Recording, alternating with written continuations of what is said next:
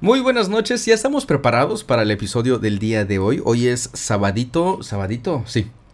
Sábado, no me acuerdo qué fecha del 2022. Sábado 12, Vichy. 11. 11, sábado 11 de este año 2022 y pues estamos preparados ya para este episodio. En esta ocasión vamos a estar platicando sobre una escena. Bueno, una escena... Sí, un personaje. La escena en la vida de un personaje eh, bastante, bastante conocido.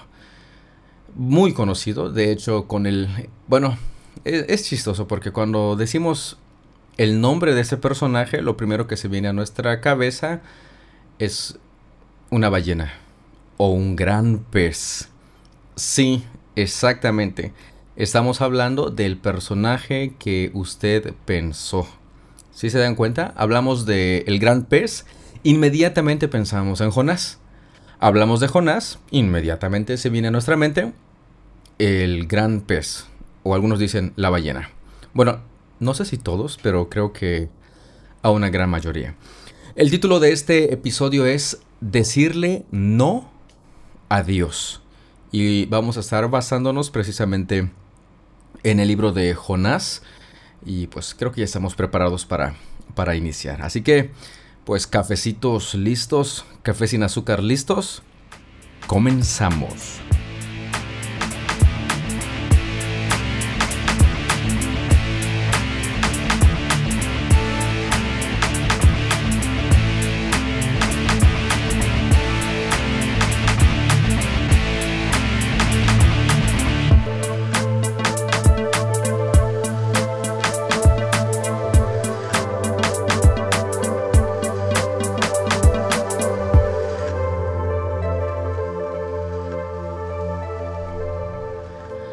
Solemos relacionar rápidamente, pero rápidamente, a Jonás con un gran pez. De hecho, cuando decimos este nombre, Jonás, creo que lo que viene a nuestra mente rápidamente, o de las tres primeras cosas que viene a nuestra mente, es precisamente este gran pez. Que Jonás fue arrojado al mar, llegó este gran pez y se lo tragó. Hay hasta un canto que dice, y Bluk se lo trago. Bueno, Jonás, como todos sabemos, es un hombre que decidió huir para no hacer justamente lo que se le estaba pidiendo. Pero muchas veces nos distraemos con el gran pez, que de hecho creo que es la, la, parte más conocida. Si le preguntamos a los niños, los niños bien que conocen esta, esa parte en la que es aventado al agua y este gran pez que se lo, se lo traga. Pero si prestamos atención a la narración completa de, de este libro, vamos a encontrar verdad y esperanza. Una verdad que está contenida también en el Salmo 145, verso 8.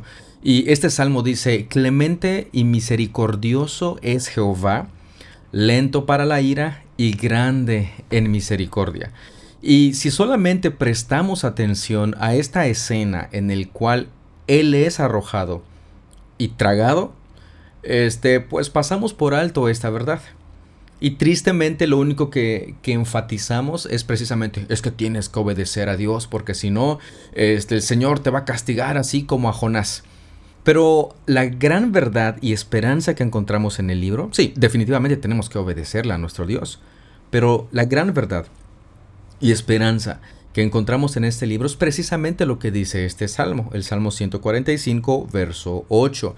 Y lo repito nuevamente, dice, clemente y misericordioso es Jehová, lento para la ira y grande en misericordia. No podemos dejar de pasar por alto perdón, mejor dicho, no pasemos por alto esta verdad que está contenida en este precioso este libro. cuando pasamos por alto esto, pues estamos pasando por alto precisamente esa, esa emocionante narración que el Señor nos ha provisto a través del libro de Jonás y nos perdemos un gran, pero gran testimonio de la gracia de nuestro Dios. Así que este, no solamente nos enfoquemos en, esa, en, esa, en ese cuadro de Jonás siendo devorado, sino concentrémonos en toda la narración y lo que el Señor nos comunica a través de esta narración. Este, esto, este libro inicia con el mandato de Dios hacia Jonás para que se levante, para que vaya a la gran ciudad de Nínive a proclamar en contra de la ciudad. Este, ese es, ese es el, así, inicia, es el primer mandato. Este, y levántate y ve a la gran ciudad a proclamar en contra de ella. Pero si consideramos, vamos a, darle, como dirían por ahí, el beneficio de la duda a Jonás. Si consideramos la fama de los asirios, pues vamos a encontrar que la tarea que había sido asignada a Jonás era bastante temeraria. Seguramente por la fama de los asirios, cuando Jonás fuera a, proclamar en contra de ella, iba a encontrar precisamente la muerte. Precisamente porque los asirios eran famosos por ser personas sanguinarias malas, malísimas. Pero ¿será esto lo que temió Jonás? ¿Será esta la este por lo cual Jonás dijo, "No, ¿sabes qué? Mejor me voy para otro lado"? Este quizá, quizá pero en Jonás 4.2 encontramos la razón principal por la que decidió huir en lugar de obedecer a este el mandamiento del Señor. Justamente en el versículo 3 encontramos este, lo siguiente, dice, pero Jonás se levantó para huir a Tarsis lejos de la presencia del Señor. Y descendiendo a Jope encontró un barco que iba a Tarsis. Pagó el pasaje y entró en él para ir con ellos a Tarsis, lejos de la presencia del Señor. Fíjese usted en el énfasis que está haciendo este versículo. Dice, lejos de la presencia del Señor. Ahora nosotros podemos decirnos, ah, Misael, pero es que eso es imposible. Sí, definitivamente. Pero ¿qué es lo que nos está queriendo decir el autor sobre esta, este, esta decisión de Jonás de, de alejarse de Dios en vez de ir a, este, a, obedecer el mandato de Dios de proclamar en contra de Nínive. Bueno, esta acusación en contra de Jonás es precisamente por esta decisión de huir lejos de la presencia del Señor. A este mandato, a este mandato del Señor hacia Jonás de ir a Nínive, él respondió con un rotundo no. Así Así de directo, sin rodeos. Ni siquiera dijo un, es que Señor, si yo... No, no, no. Él dijo, no, no voy a ir. No estaba interesado para nada en obedecer a Dios. No estaba interesado en llevar este mensaje a, esta ciudad. Y, podemos en ese momento señalar a Jonás y, y, acusarlo y decir, híjole, ¿cómo es posible? Es inconcebible que este personaje que pues también es considerado un profeta, le diga no al Señor. Pero, pues como ya sabemos, la respuesta de Jonás fue precisamente esa. Jonás, levántate y ve a Nínive a proclamar en contra de ella. No. Ante esto, pues podemos nosotros señalar que Jonás era sencillamente culpable. No tenía, no tenía excusa para decir es que Señor, no, él era culpable de decirle no a Dios. Por el otro lado, también en este libro apreciamos la misericordia del Señor. Este, en el hecho de enviar a, a, un profeta para advertirle a Nínive sobre su destrucción, es un acto de misericordia del Señor. Fíjense que cuando el Señor envía a los, a, los profetas para proclamar, ya sea a una persona, este, ya sea este, esta persona un rey o, o quien sea, cuando hay palabra en contra de ellos es, pues para que esas personas puedan pues proceder al arrepentimiento, arrepentirse de todo lo que están haciendo. Y ese proclamar precisamente es un acto de misericordia de parte del Señor. Además, si a esto le añadimos que cuando Jonás le dijo al Señor, no, no voy a ir, y se fue para el otro lado, también un acto de misericordia, porque en otro momento, no en otro momento, si el Señor no hubiera sido misericordioso y paciente con Jonás, en ese mismo momento, Adiós, Jonás. Pero vamos a enfocarnos en la misericordia del Señor en el hecho de que enviara a un profeta para advertirle a Nínive sobre su destrucción. El Señor simplemente pudo haber ejecutado su juicio sin previo aviso y ni siquiera tendríamos nosotros, nadie tendría este nada para reprocharle al Señor y decirle, "Señor, ¿por qué hiciste? ¿Por qué destruiste la ciudad?" No, no, no. incluso nosotros podríamos decir, "Es que se lo merecían, bien hecho", dirían por allá. Sin embargo, como una muestra de la paciencia de nuestro Dios, una muestra de la misericordia de nuestro Dios, envió precisamente a Jonás para advertirle.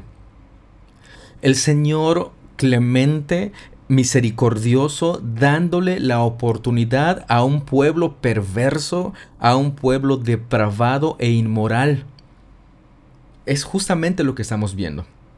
Y sabemos que finalmente Nínive se arrepiente y no es destruida. Y aquí vemos en todo su esplendor la gracia de nuestro Dios. Esto es bien interesante, bastante, bastante interesante.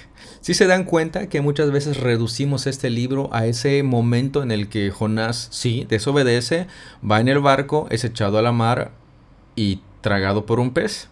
Y nos olvidamos precisamente de, de, la clemencia y la misericordia de nuestro Dios. Ahora vamos a,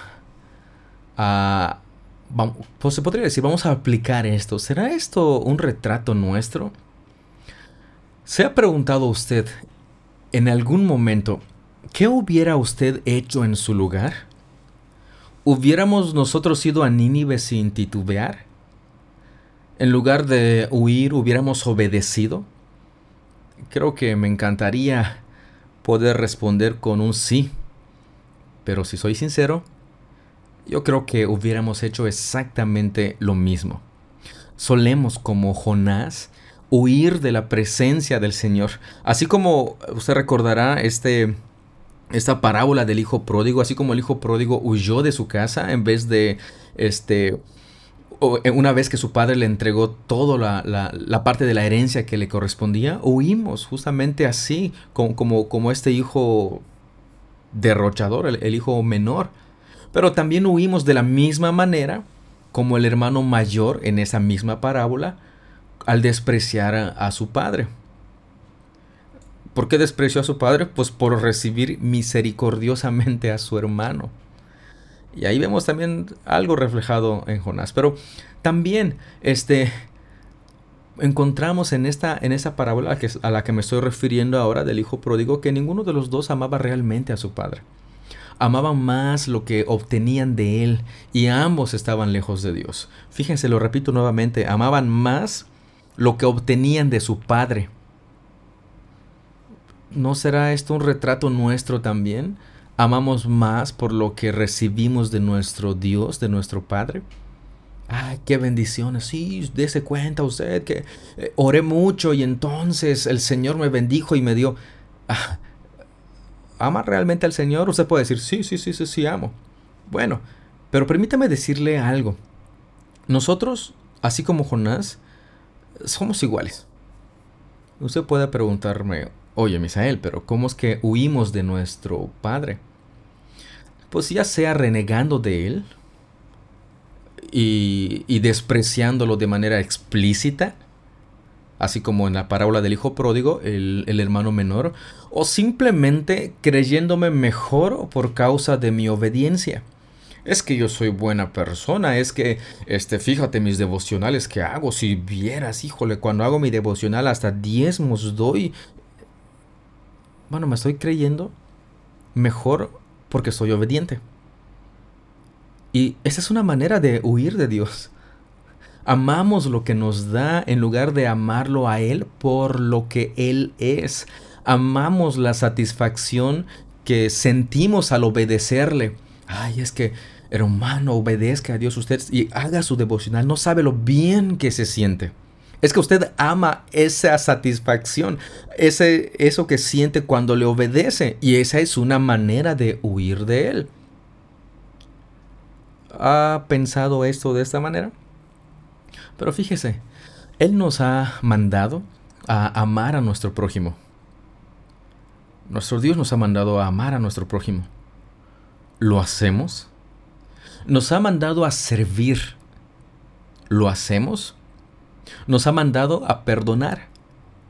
¿Lo hacemos? Nos ha mandado a escudriñar su palabra. ¿Lo hacemos? Nos ha mandado a predicar el Evangelio. ¿Lo hacemos? Nos ha mandado a ministrar a nuestra familia. ¿Lo hacemos? Nos ha mandado a amar a nuestro cónyuge. ¿Lo hacemos? Nos ha mandado a enseñarle a nuestros hijos sus caminos. ¿Lo hacemos? Híjole, creo que mucho de esto no lo hacemos. Y si lo hacemos, lo hacemos por el hecho de sentir esta satisfacción al obedecerle y no por lo que Él es. Bueno, pues permítame decirle que esa es una manera en la cual estamos huyendo de Dios.